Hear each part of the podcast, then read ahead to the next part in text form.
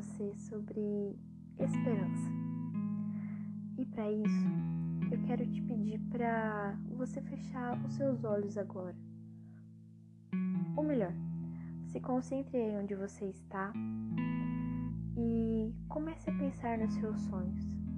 Sabe, eles podem parecer muito distantes ou até aparentemente impossíveis por conta da sua realidade hoje ou porque você acha que isso já passou e não dá mais tempo de você voltar atrás. Eu quero que você se esforce um pouco agora e imagine que esse sonho ele não é mais tão impossível assim. Para isso você vai precisar se desconectar um pouco da sua realidade. Desconecta um pouco daquilo que impede você de alcançar os seus sonhos e imagine que você vai conseguir. Comece a visualizar que você está chegando lá. Uau, você conseguiu. Olhe para suas mãos. Veja a chave da sua casa, do seu cantinho.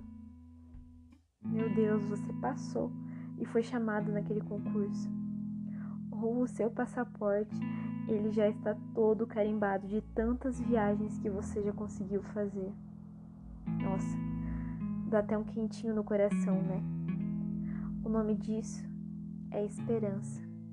É um sentimento que você vê como possível a realização daquilo que se deseja.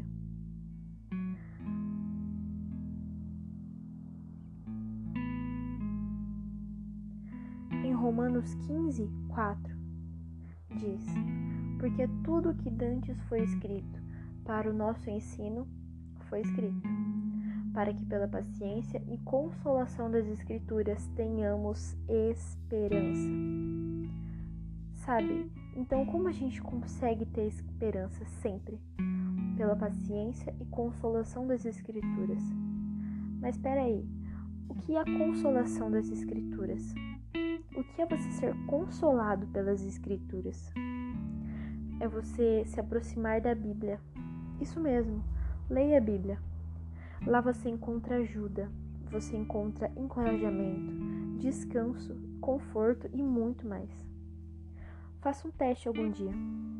Ao invés de procurar a fuga em outras coisas, leia primeiro a palavra. Agora sobre a paciência. Entenda que a paciência ela não é passividade, porque a passividade ela pode te fazer perder a esperança. Você pode acertar tudo e perder a sua voz, e você acaba se afastando dos planos e dos sonhos de Deus para você. Entenda que a paciência é uma forma de resistência consciente. Ela é focada e, acima de tudo, ela é rendida aos pés de Cristo.